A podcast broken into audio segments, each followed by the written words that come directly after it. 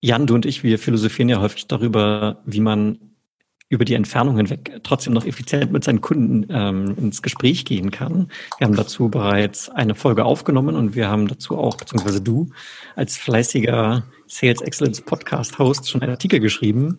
Ähm, nichtsdestotrotz haben wir uns heute mal zu dem Thema nochmal einen Experten eingeladen, ähm, um einfach mal zu bestätigen oder vielleicht auch noch neuere Blickwinkel dazu zu bekommen, ob das dann da alles sinnvoll ist, was wir so erzählen.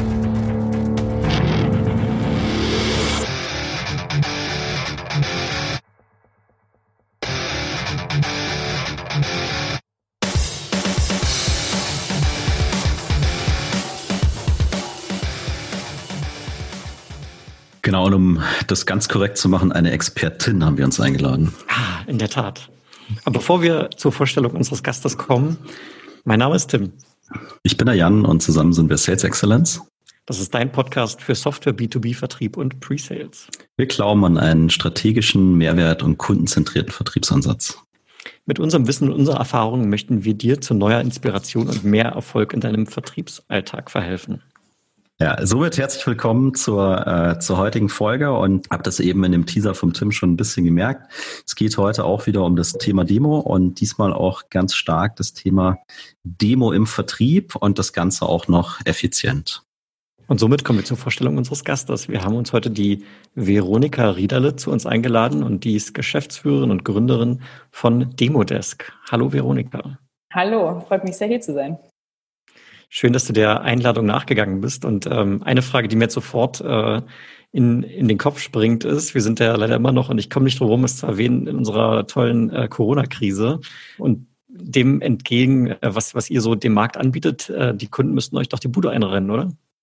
Ja, dadurch, dass äh, viele ja über, quasi über Nacht gezwungen sind, von einem äh, Offline-Vertrieb auf einen Online-Vertrieb umzustellen und ihre Kunden auch einfach gar nicht mehr in Person treffen können, ist es natürlich schon ähm, für uns äh, jetzt quasi eine Situation, in der wir helfen können, indem wir Vertriebsteams helfen, jetzt auch effizient Online-Vertrieb zu machen und, und gute Demos zu geben. Aber ähm, wir fokussieren uns jetzt natürlich nicht nur auf Demos, sondern generell auf einfach gesamten Vertriebsprozess. Immer dann, wenn du mit deinem Kunden sprichst, ähm, was du davor ja auch oft, äh, meistens in 50, 60 Prozent der Fällen offline gemacht hast und jetzt aber einfach auch von, von heute auf morgen online gehen muss. Genau, und, und damit ähm, ist so ein bisschen vielleicht auch schon beantwortet, äh, was Demodesk eigentlich macht. Und ich werde es ja so ein bisschen provokativ formuliert und du kannst natürlich jetzt gerne nochmal äh, vielleicht ein bisschen konkreter darauf eingehen, was ihr eigentlich anbietet. Aber Jan und ich haben uns die Frage gestellt, okay, wir arbeiten täglich schon mit Microsoft Teams zusammen oder wir nutzen Zoom oder Skype oder was auch immer, wobei ich persönlich Skype nicht besonders mag, aber wie dem auch sei, braucht die Welt jetzt eigentlich noch ein weiteres Conferencing-Tool. Was hat dich dazu äh, gebracht zu sagen, da geht noch was? Ja, wir sind ein Online-Meeting-Tool, was äh, wirklich spezifisch ähm, für die Kundenkommunikation entwickelt wurde. Das heißt, die Tools, die du jetzt gerade aufgezählt hast, Skype oder Zoom, GoToMeeting, ähm, gibt es ja noch ein paar, ähm, äh, WebEx, JoinMe, aber so viel mehr dann auch nicht, sind eben äh, äh, sehr funktionale Tools, äh, die dir helfen, jemanden zu sehen, jemanden zu hören und ein Video von deinem Bildschirm zu machen, die aber in keinster Weise ähm, äh, beim Sales-Prozess äh, zur Seite stehen, beziehungsweise dafür, dafür sorgen, dass ähm, Sales-Teams, die online verkaufen, äh, effizienter zusammenarbeiten können und auch während des Gesprächs Unterstützung bekommen, um den Kunden bestmöglich zu beraten. Okay, das heißt, ihr fahrt einfach einen etwas ganz einheitlichen Einsatz und fokussiert euch nicht nur auf diesen, auf das Screensharing und was da was dazugehört, sondern eben auch noch schaut im Prozess, was ist davor notwendig, was danach notwendig, um dem Vertriebler unter die Arme zu greifen. Ist das äh, fair zusammengefasst? Ja, ganz genau, ja. Das heißt, man kann zusammenfassend wahrscheinlich sagen, ihr seid ähm, ein Produktivitätsbringer für für den Vertrieb. Ja. Und ich, ich fand das einen ganz interessanten Ansatz, weil ähm, den ein oder anderen Kollegen von dir, den, den durften wir schon kennenlernen, auf verschiedenen Veranstaltungen den hatten wir die gleiche Frage gestellt. Ne? Warum jetzt noch ein Conferencing-Tool? Und am Ende sind wir eben drauf gekommen, dass es eigentlich um diese Produktivität geht und die Integration in bestehende Prozesse und Abläufe und da dem Vertriebsmitarbeiter so ja, angenehm und effizient wie möglich zu machen. Und eine Geschichte, die mir eben ganz gut auch gefallen hatte, ist, dass eure primäre Zielgruppe, wenn ich so sagen darf, schon sehr stark der Seller ist oder vielleicht auch der Kollege im Inside Sales und ähm, die Kunden, die ihr habt, diese Pre-Sales-Rolle Rolle, wie der Tim und ich die jetzt äh, kennen und interpretieren und leben, da gar nicht existiert oder noch gar nicht existiert. sondern der Vertrieb selber quasi ähm, die, die Demos macht und äh, dem Kunden die Software und die, und, und die Mehrwerte ähm, aufzeigt. Und das war ja so ein bisschen der Aufhänger, wo wir dich angesprochen hatten, ob du mal Lust hättest, uns sozusagen deine beziehungsweise eure Demo Best Practices mitzugeben, weil wir haben sehr viele Parallelen entdeckt, auch zu dem, was, was, was Tim und ich so treiben. Und das fand ich unheimlich spannend und äh, deswegen würde ich sagen, ja, over, over to you. Und wir sind, sind ganz gespannt auf deine Demo Best Practices. ja, sehr cool. Ja, dann fange ich doch einfach mal an mit der Rolle der Demo grundsätzlich im Softwarevertriebsprozess.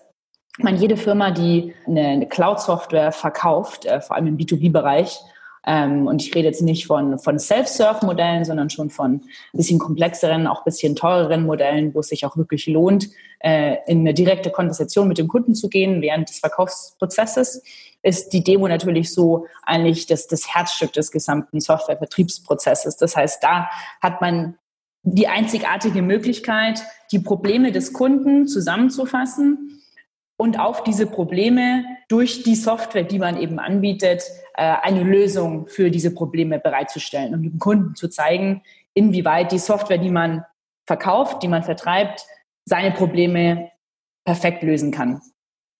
Deswegen ähm, ist die Produktdemo natürlich immer sehr, sehr ähm, wichtig im Kontext zusammen auch mit Discovery Call. Äh, das wäre auch quasi der, der erste Punkt von meinen 10 Best Practices für, für SaaS Product Demos, ähm, dass äh, man eben immer wirklich sicherstellen soll, dass man genug Zeit hat, um eine ordentliche Discovery zu machen, um wirklich herauszufinden, was ist denn dem Kunden wichtig, was sind, was, was sind seine aktuellen Pain Points und da wirklich genug Zeit darauf verwendet, die Prozesse zu verstehen in der Firma aktuell und die Probleme zu verstehen.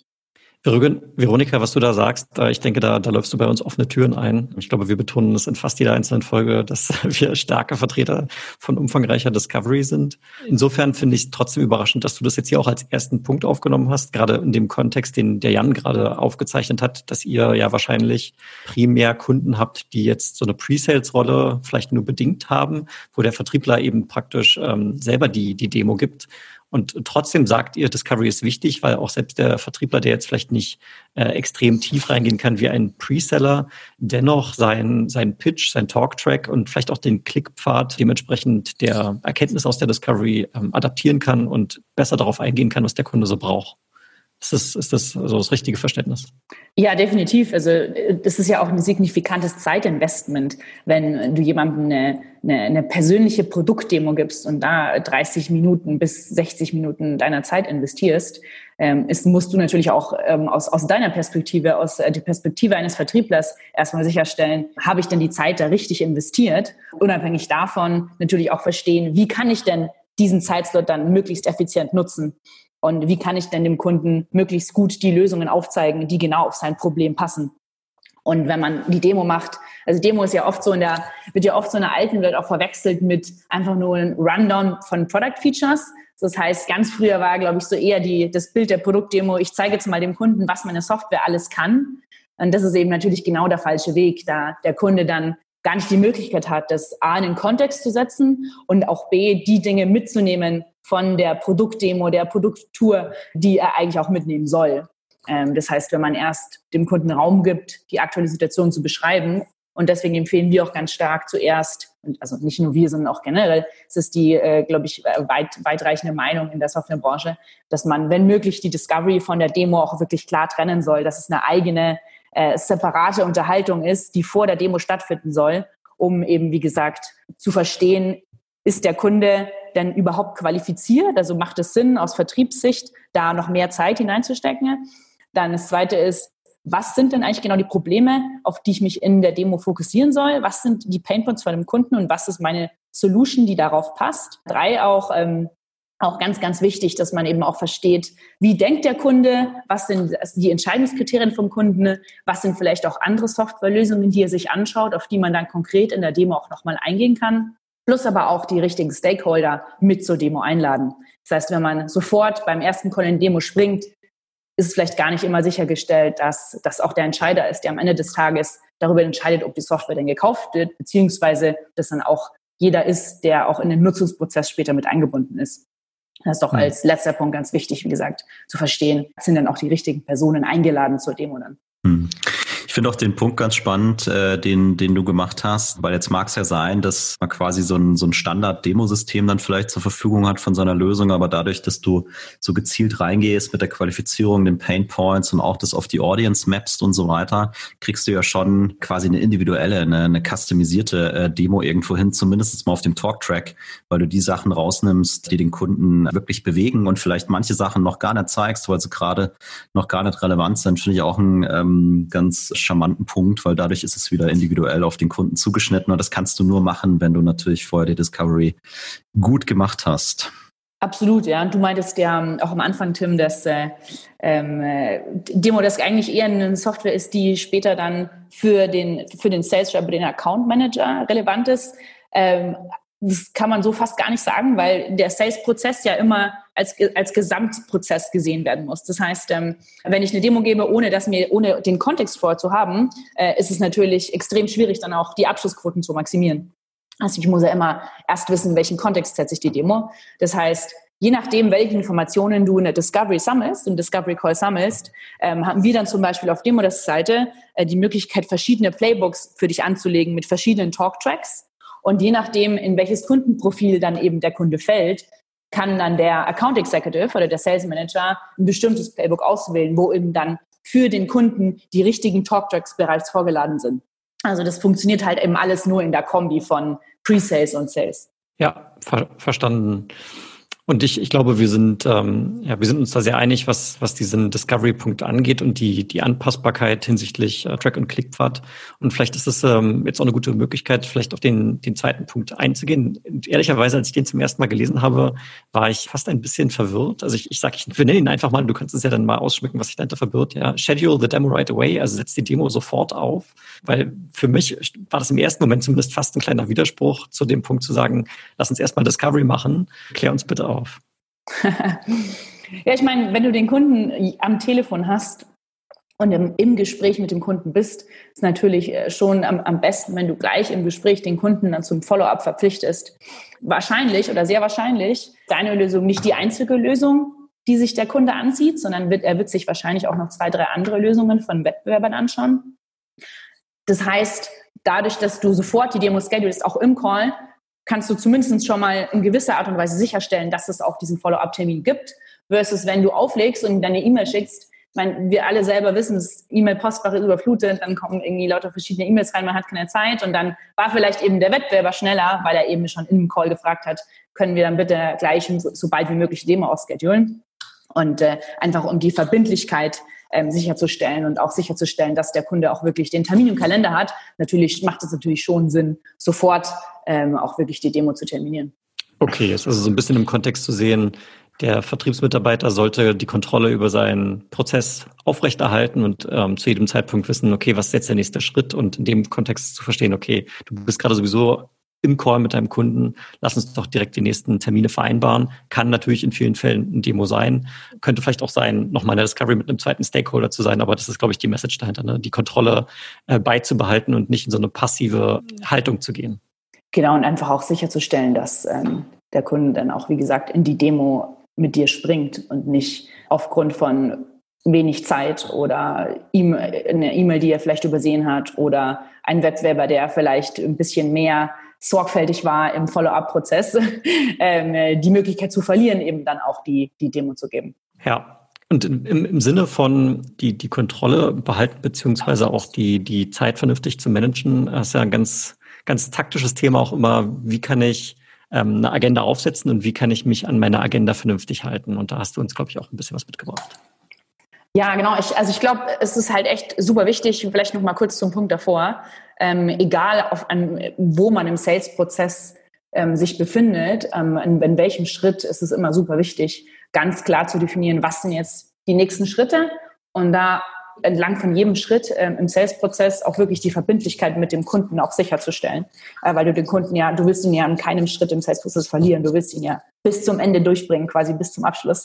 Deswegen musst, möchtest du natürlich in jedem, in jedem Schritt im Sales-Prozess fest, äh, äh, 100, also so, so gut wie möglich sicherstellen, dass es eben den, den nächsten Schritt gibt und dass der auch stattfindet. Bezüglich der Agenda, da beziehst du dich jetzt auf die Agenda in der Demo, oder? Genau. Also du bist jetzt quasi schon, du bist genau, weg vom, ja, vom Discovery in der Demo. genau, wir sind jetzt, wir sind jetzt sehr taktisch unterwegs und ähm, ja, aber du weißt am besten, was, was, was, welcher Punkt sich dahinter verbirgt. Perfekt. Äh, genau, also ich meine, klar, wenn die Demo aufgesetzt ist, ist der nächste Schritt jetzt für einen, äh, für einen Vertriebler ist die Vorbereitung der Demo, die Vorbereitung des Gesprächs. Und da ist natürlich für, um die Demo richtig vorzubereiten, hilft es natürlich extrem, wenn man eine klar definierte Agenda hat. Und wir empfehlen, nicht länger als 30 Minuten aufzusetzen für die Demo. A, weil einfach man sehr sorgfältig umgehen sollte mit der Zeit des Kunden. B, auch mit der Zeit des Vertriebes natürlich. Ich meine, man muss es ja auch immer von, von beiden Seiten sehen. Es ist ja auch ein Zeitinvestment, was man hier tätigt. Und C, weil der Kunde auch in einem 60-Minuten-Termin wahrscheinlich nicht unbedingt mehr mitnimmt als in einem 30-Minuten-Termin. Ich sage immer ganz gerne auch zu meinem Team, musst du dir mal vorstellen, wenn du eine fünf Seiten lange E-Mail bekommst die Wahrscheinlichkeit, dass du dann die zwei wichtigsten Punkte davon mitnimmst, ist relativ gering, versus wenn du eine E-Mail bekommst mit nur zwei Sätzen, ist die Wahrscheinlichkeit, dass du die zwei wichtigsten Punkte mitnimmst, extrem groß. Und das Gleiche natürlich auch, äh, kann man gleich, kann man auch auf jedes andere Gespräch übertragen. Das heißt, je kürzer und knapper und je besser und kontextrelevanter, desto wahrscheinlicher ist auch, dass der Kunde dann am Ende der Demo das mitnimmt, was er mitnehmen soll. Und zwar, die Software löst meine Probleme und ich möchte die Software kaufen. Das ist eigentlich das Ziel, was wir erreichen wollen. Deswegen nicht, nicht mehr als 30 Minuten. In jedem Fall ähm, versuchen, wenn irgendwie möglich, sich daran zu halten. Ne? Äh, bezüglich der Struktur generell empfehlen wir und auch, wenn man so generell Sales-Experten zuhört, die sehr viel Ahnung im Bereich haben, erstmal eine Intro von fünf Minuten, erstmal Raum zu geben für Kennenlernen des Kunden, einfach auch die Möglichkeit zu haben, mit dem Kunden jetzt nicht sofort über geschäftsrelevante Themen zu sprechen, sondern ihn erst, erst auch einfach mal auf persönlicher Ebene kennenzulernen. Ich meine, das macht ihr wahrscheinlich im Pre-Sales ja genauso, oder? Das tun wir genauso und also ich, ich habe das jetzt mal unter dem Schlagwort Attention Management verbucht. Ne? Ähm, also auch das, was du gerade mit den 30 Minuten gesagt hast, wo du sagst, okay, die Aufmerksamkeitsspanne ist halt begrenzt und die wichtigsten Punkte kriegt man vielleicht in 30 Minuten unter. Den Punkt würde ich gleich später nochmal aufgreifen. Aber absolut, was du gerade sagst, praktisch erstmal die, die Aufmerksamkeit seines Publikums für sich zu gewinnen. Ähm, da kann man sich ja verschiedene Möglichkeiten zunutze machen, ob das jetzt irgendwie so eine Soft-Intro ist oder was, was der und ich immer ganz gerne tun, ist so, ein, so einen limbischen Opener, nennen wir das. Also irgendwas, was sehr unerwartet ist, ein merkwürdiges Bild oder ein lustiges Video oder irgendwas, was praktisch erstmal die Aufmerksamkeit auf sich zieht, damit man dann darauf folgt natürlich ins Gespräch gehen kann. Also um deine Frage zu beantworten, ja, ist im Presales definitiv auch ein Thema. Ja, ich glaube, das ist auch später nochmal ein Punkt, wo, auf den wir nochmal noch mal später auch zurückkommen. wie, wie macht man das eigentlich? Wie schafft man es, dass man eine persönliche Connection auch mit dem Kunden ähm, am Anfang des Meetings auch herstellt? Mhm. Aber nach den fünf Minuten ähm, wäre eben so der zweite Schritt in weiteren fünf Minuten, also quasi dann von Minute fünf bis Minute zehn, das, was man in Discovery gelernt hat, einfach mal zusammenzufassen. Was immer sehr gut funktioniert ist, einfach in drei bis vier Sätzen zusammenfassen, was man denn gelernt hat aus dem Discovery Call. Oft ist es ja so, dass derjenige, der den Discovery Call macht, ja gar nicht mal derjenige ist, der die Demo gibt. Das heißt, da ist es umso wichtiger, nochmal zusammenzufassen. Was habe ich denn verstanden aus dem Gespräch mit meinem Kollegen, der die Discovery gemacht hat? Und was glaube ich, was ist denn dein konkretes Problem, lieber Kunde, auf das ich mich jetzt in der Demo fokussieren kann? Und wenn man sich daran gut hält, ähm, im Optimalfall sagt der Kunde ja, genau so ist es, genau das sind, ist mein Hauptproblem und genau das möchte ich gelöst haben.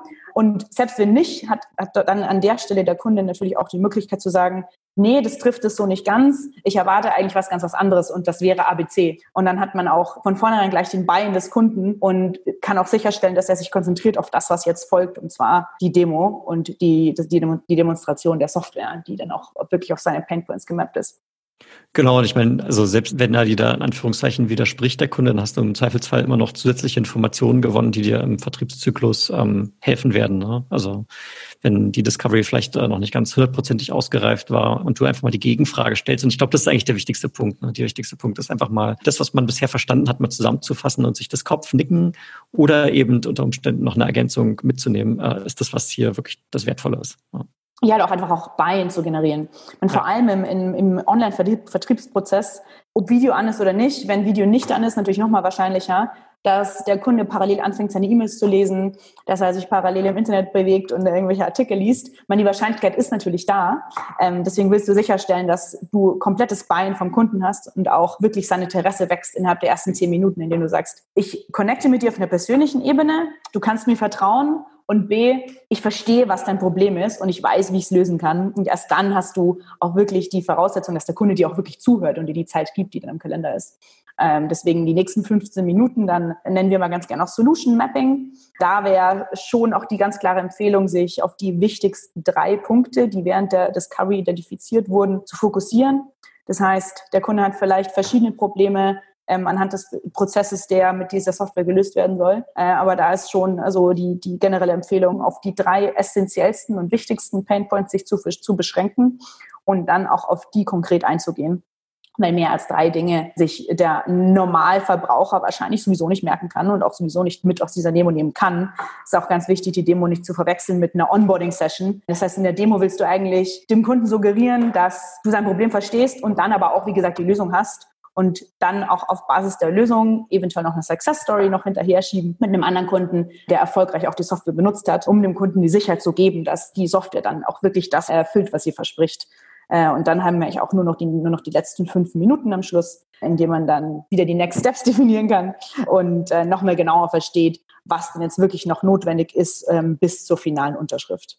Ja, super. Also ich, du hast ja gerade einen Punkt angesprochen, Veronika, diese äh, persönliche Connection aufzubauen. Und ähm, das hast du jetzt, jetzt haben wir eins, zwei, drei von, von deinen zehn Tipps sind wir schon durch. Und der vierte heißt ja tatsächlich Establish a Personal Connection. Was, was versteckt sich dahinter genau? Also da gibt es schon eine ganz schöne Quote. Und zwar ähm, besagt die, dass der Kunde halt extrem, dass es extrem unwahrscheinlich ist, dass der Kunde von dir kauft, wenn er dir nicht vertraut.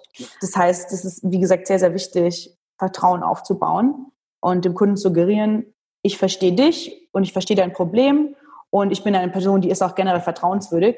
Und je mehr gemeinsame Connections und gemeinsame Parallelen zwei Personen haben, desto mehr vertrauen sie sich natürlich auch.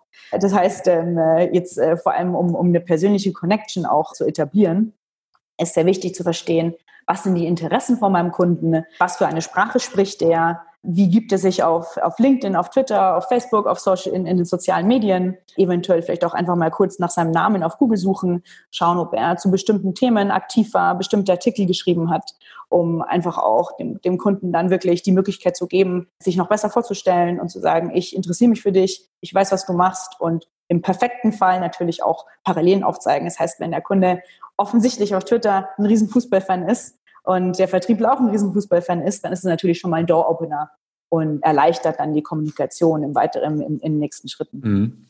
Ja, da, da muss ich mich wieder an den guten Stephen Covey erinnern. Der hat auch mal sowas gesagt wie, wenn du der Diagnose nicht vertraust, dann vertraust du dem Rezept auch nicht. Äh, ich glaube, das ist, äh, das der eine Punkt, den du gerade damit eingebracht hast. Und das andere, ja, dass du praktisch über das Business hinaus den Mensch siehst, den du da eigentlich ansprichst. Du hast jetzt gerade dieses Fußballbeispiel genannt. Ähm, das, das finde ich super. Was auch ganz gut funktioniert, erstaunlich gut, ist, dass, ähm, das mache ich ganz gerne, mal so auf Twitter oder auf Facebook mal schauen, was so diese mein potenzieller Kunde so gepostet hat und dann irgendwie versuchen, zwischen dem, was dort gepostet wurde und über das Thema, über das wir dann innerhalb des Termins reden, irgendwie eine Connection herzustellen. Mhm. Und finde ich ein super Ding. Und auch das, das Fußballbeispiel, was du gerade genannt hast, finde ich auch ein super Ding. Einfach, weil es am Ende eben sind es eben Menschen, mit denen wir sprechen und dieses Vertrauensverhältnis ist da enorm wichtig. Absolut. Und mein wichtig ist natürlich auch, dass falls es schon mal ein, auch äh, Gespräche gab, die in der Vergangenheit stattgefunden haben, mit einem anderen Vertriebler, der ähm, quasi das gleiche Produkt verkauft oder in der gleichen Firma gearbeitet hat, ähm, da auch einfach mal sicherzustellen, dass man da nichts übersieht. Im CRM einfach mal nachschauen, gab es da schon Interaktionen in der Vergangenheit. Äh, das ist auch immer, auch immer ziemlich wichtig, um die Professionalität der Firma auch auch sicherzustellen. Genau. Ähm, und auch, auch so ist natürlich ähm, für, für den Kunden deutlich, deutlich einfacher, dir zu vertrauen, wenn er das Gefühl hat, du hast, wenn er das Gefühl hat, du verstehst seine Industrie, du verstehst sein Problem.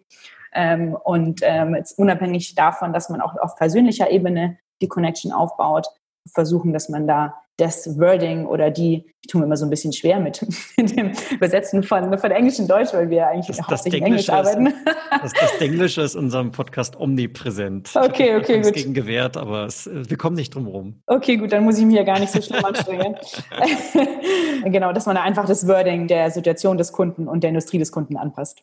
Genau, und von dem, was du gerade gesagt hast, hat mich jetzt schon auch äh, zu dem nächsten Punkt gebracht, Punkt Nummer fünf von zehn. Ähm, du hast es genannt, ja, die, die Konversation in den richtigen Rahmen setzen und praktisch die metaphorische Bühne vernünftig vorbereiten, bevor man jetzt in irgendwelche Details reingeht. Ist das schon der, der Punkt, den du damit meinst, oder geht das noch ein Stück weiter? Ich würde sagen, es ist noch ein Punkt davor ähm, und beziehungsweise sollte sich ja durch die ganze, durch die ganze Demo, durchs ganze Gespräch dann durchziehen. Das heißt, je relevanter das ist, was du mit dem Kunden besprichst, je, rele je relevanter die Themen sind, die du mit dem Kunden in der Demo durchgehst, desto besser natürlich. Also du willst im Optimalfall ja nur Themen besprechen, die für ihn relevant sind. Und wenn du dann auch die Worte benutzt, die er in seiner tagtäglichen Arbeit auch benutzt und in seiner Industriegang und Gäbe sind, ist es natürlich etwas, was die, das ganze Gespräch nur noch viel relevanter macht. Das wäre jetzt nochmal übergreifend. Und klar, danach kommt natürlich jetzt, was bespreche ich denn eigentlich ganz konkret, wenn es jetzt um die Demo geht. Hm. So, der, der Tim hat ja gerade gesagt, äh, so ein bisschen Setting the Scene machen. Ne? Und das hattest äh, du ja hier auch als eigenen, als, als eigenen Punkt drin. Was ist da wichtig aus deiner Sicht, dass du äh, für dieses Scene-Setting, dass das auch quasi, dass dann alles im richtigen Licht erscheint für den Kunden? Ja, wir hatten es vorhin ja auch schon ein bisschen angesprochen. Also klar, das Allerwichtigste ist da die Discovery, dass du auch wirklich sicherstellst, dass du genau weißt, was braucht der Kunde, was ist der Kontext des Kunden und dann die Inhalte so anpasst, dass sie perfekt auf die Situation des Kunden passen. Am Anfang ist, wie gesagt, schon immer sehr hilfreich, wenn man einfach nochmal zusammengefasst hat, was habe ich denn aus der Discovery mitgenommen oder was hat mir mein Kollege, der die Discovery gemacht hat, denn erzählt, weil mir zu sagen, from what I've learned, your main goal is to 1, 2, 3. Your biggest challenge towards achieving that goal is 3, 4, 5. Because of 3, 4, 5, you're losing a ton of money. The reasons you are losing a ton of money are Pain Point 1, Pain Point 2, Pain Point 3. Und anhand von dem kann man dann vom Kunden nochmal das Buy-in bekommen oder dem Kunden die Chance geben, zu widersprechen. Mhm. Und danach folgt dann ganz konkret auf Basis von den drei bis vier Pain Points, die man eben hier auch nochmal geframed und zusammengefasst hat, äh, die Demo. Also im Prinzip ähm, ist es auch nochmal eine, eine, eine Reiteration der Gründe, warum jetzt der Kunde bei uns kaufen soll. Oder? Wenn ich jetzt mal die Beispiele, die du gerade genannt hast, nochmal ähm, abstrahiere, dann geht es ja irgendwie immer darum, okay, entweder kann ich irgendwo Kosten sparen, ich kann vielleicht irgendwo noch mehr Umsatz generieren, beziehungsweise häufig, häufig geht es auch noch darum, irgendwie Risiko zu reduzieren. Das sind immer so die drei Kernpunkte, die man irgendwie beim, gerade beim Lösungsverkauf adressiert. Habe ich dich da richtig verstanden? Genau. Das Ziel ist die Zusammenfassung der Painpoints des Kunden Mhm. Und dann auch dem Kunden wieder zu spiegeln, ich kann dir helfen, dein Ziel zu erreichen, indem ich deine Painpoints löse, mit Hilfe meiner Software. Ich finde aber, es, es geht auch noch einen Schritt weiter. Ne? Und ich finde, das ist ein extrem äh, wichtiger und auch smarter Punkt, weil du hast ja jetzt äh, mehrere Ebenen hier auch beschrieben, dass du sagst, okay, wir haben, also ich erzähle ihm von dem Ziel, das wir verstanden haben. Da waren Key Challenges mit drin, da waren Implications mit drin für sein Business und dann eben diese Pain Points. Das finde ich ist nochmal ein Stück mehr als nur irgendwie so ganz stumpf zusammenzufassen. Und es impliziert ja dann auch, eine ganz andere Art von Discovery, ne? weil da reicht es ja nicht zu fragen, was ist hier Schmerz ne? und dann sagt er irgendwas, sondern das impliziert ja, dass du immer wieder hinterfragen musst, um mal wirklich zu diesem Kern zu kommen, wo sein Problem ist und was wirklich das Ziel ist, was, äh, was der Kunde, Kunde erreichen will. Und ich glaube, alleine dadurch kannst du dich schon differenzieren von deinem Wettbewerb, weil das ja auch wiederum, was du gesagt hattest, dieses sehr ehrliche und intensive Interesse an dem Kunden zeigt. Absolut, ja. Ich würde sogar fast behaupten, jetzt in der aktuellen Situation, ähm, äh, die wir gerade alle leben, ist es auch noch mal wichtiger als sonst, so gut wie möglich den Kunden zu verstehen, so gut wie möglich zu verstehen, wie kann ich dem Kunden bestmöglich helfen und kann ich ihm auch helfen und dann wirklich nur darauf einzugehen ähm, versus einen Standard-Pitch ähm, äh, einfach runterzubeten und im schlimmsten Fall einfach Produktfeatures zu zeigen, ohne konkret es in Kontext zu setzen und ohne konkret zu wissen, wie hilft das eigentlich meinem Kunden, ähm, ist, wie gesagt, in der jetzigen Welt, glaube ich, relevanter denn je. Ja, kann ich, kann ich zustimmen. Und ich glaube, es ist ein ganz guter Übergang zu, äh, zu deinem Tipp Nummer 6, der heißt nämlich Use Storytelling to Draw a Vision. Und äh, ich glaube, eine Story tellen und eine Vision erzählen kann ich auch wirklich nur machen, wenn ich vorher gut discovered habe. Ja, definitiv. Du willst ja erstmal verstehen, was ist der Ausgangspunkt, wo komme ich her und wo will ich hin? Und wenn du das weißt, dann kannst du natürlich schön eine Story drumherum bauen und sagen, schau mal, ich helfe dir dorthin zu kommen, indem ich dir meine Software zur Verfügung stelle, was natürlich sehr technisch ist, äh, versus wenn man jetzt so ein bisschen mehr in die Richtung geht von, von Andy Raskin, ist ja einer der renommiertesten äh, Software-Sales-Experten oder generell auch Sales-Experten, würde ich jetzt mal so sagen. Der bezeichnet es immer ganz gern als Promised Land. Also das heißt, er, er sagt, man muss dem Kunden aufzeigen, wie kann er denn quasi das für ihn perfekte Szenario, also das Promised Land erreichen und ihm auch dann zu zeigen, wie er das auch nur mit deiner Lösung, nur mit deiner Software erreichen kann. Das heißt, erstmal fängst du an mit, was ist der aktuelle Status quo? Ja, und dann, um es nochmal ein Stückchen weiterzutreiben, ähm, ist sogar seine Empfehlung, die, das Thema Loss Aversion nochmal anzusprechen. Das heißt, wenn du jemanden einen, einen, Shift in der Welt, also quasi eine große Veränderung in der Welt, die seine Industrie oder seinen konkreten Use Case betrifft, erstmal darstellst und sagst, schau mal, es ändert sich was, es ändert sich was in deiner Branche, es ändert sich was in der Welt. Und deswegen brauchst du meine Lösung, um quasi zu deinem Promised Land, zu deinem, zu deinem perfekten Szenario, zu dem Idealzustand zu kommen, ähm, ist es nochmal extrem viel effektiver, weil der Mensch natürlich immer, immer versucht, quasi äh, Verluste zu vermeiden versus bestimmte Dinge, die nice to have sind, zu erreichen. Und jetzt auch in der jetzigen Situation mit, mit der Krise ist natürlich für viele, ähm, kann es auch eine Chance sein, indem sie dem Kunden aufzeigen, ähm, wie man denn jetzt in dieser schwierigen Situation, die natürlich sehr viel Veränderung und sehr viel Shifts mit sich zieht, dann auch perfekt die Lösung, die die Vertriebsteams verkaufen, die man selbst verkauft, ähm, helfen kann, um diese Situation zu überwinden. Ja, und ich, ich glaube, das, das geht auch ganz, äh, ganz gut Hand in Hand mit dem, mit dem Konzept. Ich glaube, wir nennen das immer ganz gerne Bridging, ja, oder das Brückenbauen. Ja, du hast das gerade das Promised Land genannt, das, das vielversprechende Land auf der anderen Seite des, des, äh, des Ufers sozusagen. Und ähm, mit dem, mit dem Geschichten erzählen oder dem Storytelling kann ich praktisch diese Brücke bauen und ihn, den Kunden verstehen lassen, wie er eben in dieses vielversprechende Land kommt. Ja, finde ich extrem smart. Und den zweiten Punkt, ähm, den ich auch sehr spannend finde, ist, du hast gerade das Thema Loss Aversion angesprochen. Ne? Und ich glaube, ich habe es mal irgendwo in einer, ähm, auch, also nicht wirklich in der, in der Originalstudie gelesen, aber in einem Artikel, der diese Studie zusammengefasst hat, verstanden, dass praktisch das, das Thema Verluste auch emotional viermal mehr Einfluss hat auf meine, auf meine Emotionen als ähm, Gewinner. Also wenn ich irgendwas verliere, ist es immer ein stärkeres Argument, was mich dazu bewegen kann, etwas zu verändern, als wenn ich ähm, aufzeige, was, was ich noch mehr machen kann, weil wir einfach als von der menschlichen Natur heraus eher eben Verluste versuchen wollen zu verhindern. Von daher ähm, meines Erachtens auch ein, ein smarter Ansatz, das mit, mit reinzunehmen, ja, in seinen Storytelling-Ansatz. Absolut, ja. Ich meine, es ist ja auch generell ein, eines der, der Key Best Practices äh, überhaupt im Sales-Bereich, das, das Thema ähm, Loss Aversion, also potenzielle Verluste so zu nutzen, dass man äh, eben dann äh, die eigene Lösung noch besser positionieren kann. Genau. Und das ist vielleicht auch äh, schon wieder der perfekte Übergang. Die eigene Lösung demonstrieren ist ja genau auch das, was wir ja, was wir anstreben. Und dem entgegengesetzt steht natürlich, dass ich jedes einzelne Dropdown-Feld und jeden Radio-Button einzeln erkläre. Also der Punkt ist, ähm, verkaufe deine Lösung und eben nicht die Features, die dahinter stecken. Und da hast du ja vielleicht auch noch ein paar Ratschläge für uns und unsere Hörer. genau. Ja, ich meine, jetzt haben wir, sind wir sehr schon gegangen von ich connecte erstmal mit meinem Kunden auf persönlicher Ebene zu, ich fasse sein Problem zusammen. Ähm, danach folgt, ich zeige ihm, wie er dann mit meiner Lösung auch wirklich in das Promised Land kommen kann und ähm, potenzielle Verluste auch umgehen kann.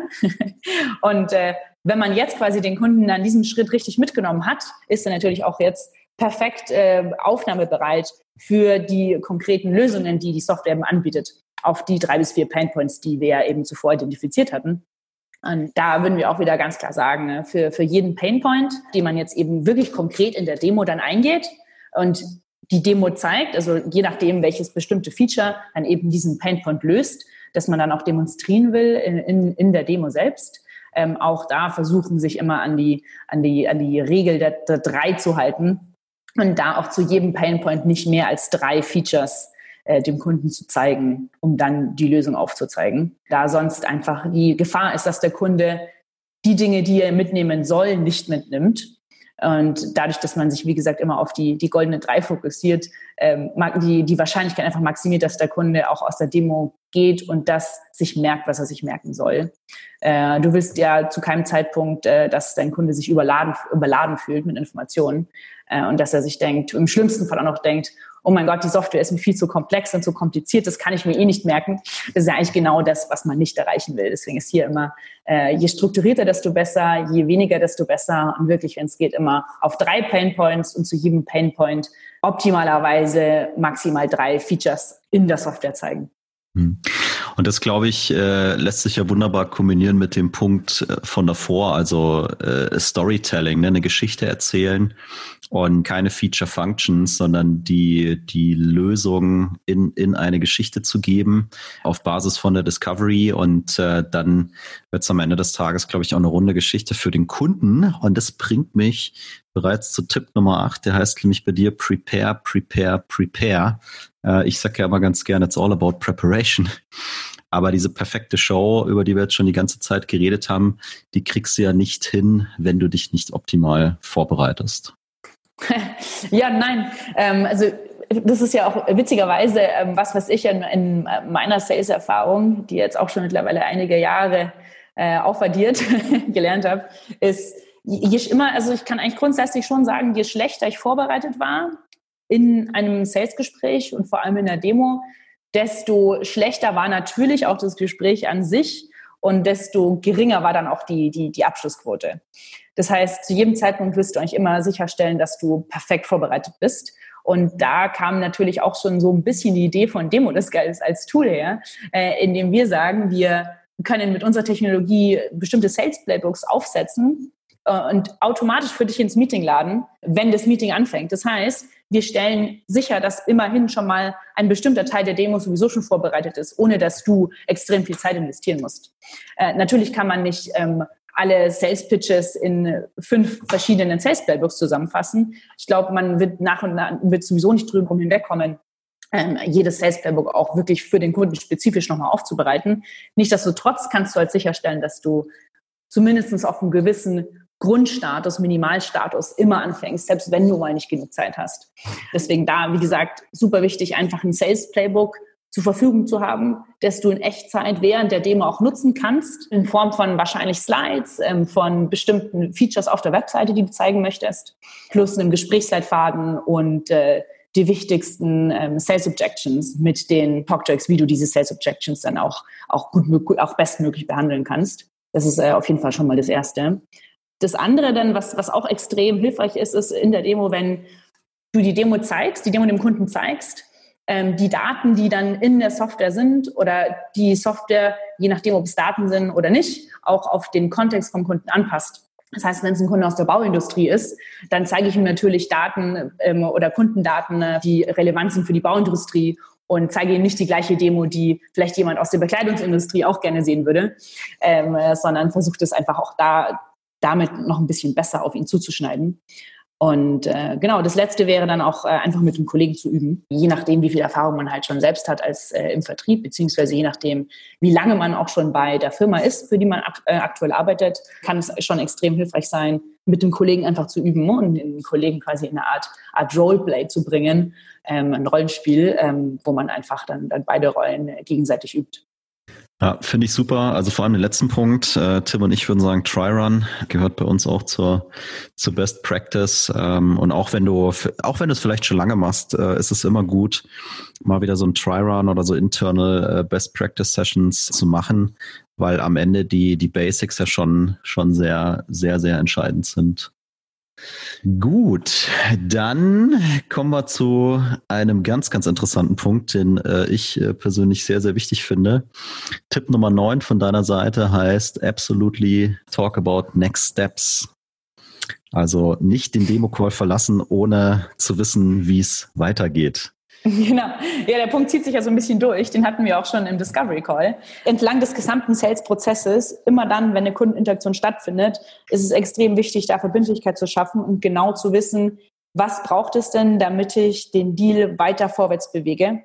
Und was vor allem jetzt in der Demo, weil das ja eigentlich quasi schon ähm, fast mit einer der letzten Schritte im, im Software-Vertriebsprozess auch ist, zu verstehen, was braucht es denn noch, damit dieser Deal auch closed, damit ich diesen Deal auch abschließen kann. Und das gehört natürlich A dazu, ein konkretes Follow-up-Datum für einen Call oder für eine Entscheidung, wenn es geht, festzulegen. Aber B natürlich auch zu verstehen, was braucht es denn, damit jetzt die Next Steps auch wirklich so vonstatten gehen können. Also das heißt, wenn es ein, Trial ist, der mit dem Kunden vereinbart ist, wann genau fängt dieser Trial an? Wie lange dauert dieser Trial genau? Wann folgt der nächste Touchpoint? Was braucht es noch von, äh, von Kundenseite, damit dieser Deal eben auch closen kann? Wie zum Beispiel bestimmte GDPR-Requirements, Legal Requirements, einfach das ganz genau zu verstehen und dann auch diesem Prozess zu folgen. Und je genauer man dann auch auch weiß, was es noch braucht, desto desto genauer kann man den Kunden auch fragen, ähm, was braucht es denn, damit du meine Software kaufst? Und äh, manches, manche Startups äh, vertreten sogar die Meinung, dass man auch in der Demo einfach ganz konkret fragen kann, ja, ähm, what does it take for you to buy our solution? Und dann im Bestfall sogar schon in der Demo auch den Sale abschließt. Ja, typische Antwort wahrscheinlich a lot of discount. Aktuell wahrscheinlich ein großes Thema. Ja, ja ich weiß es gar nicht. Also ich glaube, momentan ist ein absoluter Need da. Ne? Also das mit dem Discount war jetzt eher auch so ein Running Gag von, von Tim und mir, aber wäre auch nochmal ein, ein Einzelthema. Ich finde, äh, fand jetzt den letzten Punkt extrem wichtig, weil der in meinen Augen auch äh, einfach wieder über Demo hinausgeht und was so mit allgemeinem Vertriebsmindset zu tun hat äh, wie du sagst, dass ich nicht aus einem Gespräch oder aus einer Konversation rausgehen sollte, ohne eigentlich zu wissen, wie es wie es weitergeht, weil sonst verliere ich auch die Kontrolle, bin ich nicht mehr im Driver Seat, dann schicke ich wieder E-Mails, dann kommt keine Antwort, dann laufe ich wieder hinterher und dann wird es aus vertrieblicher Sicht äh, unschön, weil dann habe ich auch keine Antwort auf die Frage von meinem Vertriebsmanager, wo der Deal denn gerade steht, weil nächste Schritte habe ich ja noch keine vereinbart. Deswegen extrem wichtiger Punkt in meinen Augen. Hm. Und der Aspekt, der mir da besonders hervorsticht, ist, dass man, also der, der Punkt Talk about Next Steps, ja, und Talk heißt in dem Fall eben nicht, äh, ich rede mit meinem Vertriebsleiter oder ich rede mit meinem Pre-Sales-Kollegen darüber, was sind die nächsten Schritte, sondern ich rede mit dem Kunden darüber und versuche mal zu verstehen, wie sieht denn bei euch eigentlich der Entscheidungsprozess aus? Ähm, wie du gerade gesagt hast, Veronika, ne, einfach mal, auch mal blöd die Frage stellen zu dürfen, was braucht's denn, äh, damit ihr bei uns den Vertrag unterschreibt? Und ich finde, da sollte man sich gar nicht zu, zu fein dafür sein, diese Frage zu stellen. Das ist einfach wichtig, weil ansonsten brütet man da irgendwelche ähm, in seinen Forecast-Calls irgendwelche äh, Deals aus und packt die in seine, in seine Pipeline rein und der Kunde hat sich dazu noch nicht ein einziges Mal geäußert. Und ähm, das ist auch eine Sache, die ich tatsächlich auch immer, immer wieder mal beobachte. Von daher finde ich den Punkt ähm, extrem wichtig. Absolut, ja. ja. Next Steps sind immer super wichtig. Okay, und um den letzten Punkt, 10 von 10, mal über die Technologie zu sprechen. Und ich glaube, das hat zwei Aspekte, nämlich einerseits mal die richtige Technologie auszuwählen, die, die ich verwende, um meine Demos zu machen. Und das zweite ist, die dann auch vernünftig zu beherrschen. Und ich weiß nicht, ob ihr es gesehen habt, aber in den letzten Tagen geistert immer so ein, so ein Video bei WhatsApp durch die Gegend, wo irgendjemand bei einem internen Call bei Zoom dabei ist und äh, dann offensichtlich vergessen hat, seine Kamera auszuschalten. Der steht da irgendwie nackt in seinem Wohnzimmer. Ja, also die aktuellen Zeiten haben echt äh, lustige lustige Stilblüten. Äh, und der hat offensichtlich die Technologie noch nicht ganz beherrscht. Ähm, wobei das wahrscheinlich nicht das, was du im, im Kopf hattest, als du diesen Punkt äh, auf, dir ausgedacht hast. Ja und nein. Also ich, ich, ich glaube, dass man ein Tool hat, was äh, einem ermöglicht, eine professionelle Demo zu geben, ist, ist schon relativ wichtig. Ist ja auch ein Punkt, auf den dann Demodesk ja auch sehr stark einzahlt. Muss aber natürlich nicht Demodesk sein, kann natürlich auch ein anderes Tool sein, klar. Äh, wichtig ist eben nur da, wie du sagst, einfach sich mit dem Tool vertraut machen und schauen, dass man damit einen professionellen Eindruck vermitteln kann. Ähm, das zweite wäre auf jeden Fall die die Themen auch aufnehmen. Äh, unsere Empfehlung wäre schon, wenn möglich und wenn es für den Kunden natürlich okay ist. In Deutschland ist ja vor allem äh, nochmal, also in allen Ländern, aber in Deutschland nochmal mehr wichtig, den Kunden auch wirklich äh, explizit zu fragen, ob es denn für ihn okay ist, wenn man das Gespräch aufnimmt. Aber hat unserer Meinung nach nur Vorteile, da man im Nachhinein zurücken kann, sich nochmal das Gespräch anhören kann, äh, die Sales Reps coachen kann, aber auch das Gespräch dem Kunden nochmal im Nachgang ähm, auch als per E-Mail schicken kann. Plus, was auch sehr viele nicht, nicht äh, haben, ist ein gut funktionierendes Headset. Vor allem, wenn man im, äh, in, einem, in einem Großraumbüro sitzt und äh, neben dir noch fünf andere telefonieren, äh, macht es natürlich schon einen extremen Unterschied. Und äh, da gibt es auch gute und schlechte Varianten. Kann ich nur zustimmen. Und äh, jetzt haben wir praktisch die, die zehn von zehn mal sind mal durchgegangen und ähm, also für mich waren da auch wieder ein paar Punkte dabei, finde ich super. Von daher vielen Dank, liebe Veronika, dass du deine Best Practices mit uns geteilt hast. Ähm, wenn jetzt unsere. Zuhörer sagen, wir finden es extrem spannend, was Demodesk und die Veronika da so treiben, wo, wo können wir dich erreichen? Einfach auf LinkedIn oder vielleicht eure Webseite? Genau, je, jede Form, die da convenient ist. Also gerne Webseite, gerne LinkedIn, gerne auch direkt per E-Mail, ähm, veronika.demodesk.com. Naja, Super. je nachdem, was da am besten funktioniert. Aber erreichen, glaube ich, tut man uns immer. Da packen wir dort die entsprechenden Links in die Show Notes. Genau, super. Also an der Stelle vielen, vielen Dank, Veronika, an dich, dass du dir die Zeit genommen hast und deine Demo-Tipps mit uns geshared hast. Ich vermute, wir könnten zu einem ganz bestimmten Punkt auch nochmal ein Follow-up machen, nämlich maximal 30 Minuten Demo. Das ist für das, was Tim und ich machen, sicherlich eine große Challenge. Vielleicht kriegen wir das irgendwann nochmal vertieft. Aber für heute, ja, vielen, vielen lieben Dank für deine Zeit, für deine Expertise. Sehr gerne. Hat richtig Spaß gemacht. Und ja, falls der Tim nichts mehr hat. Der Tim hat nichts mehr. der Tim hat tatsächlich nichts mehr. Super. Dann ja, vielen, vielen Dank fürs Zuhören und bis zum nächsten Mal. Ciao. Ciao.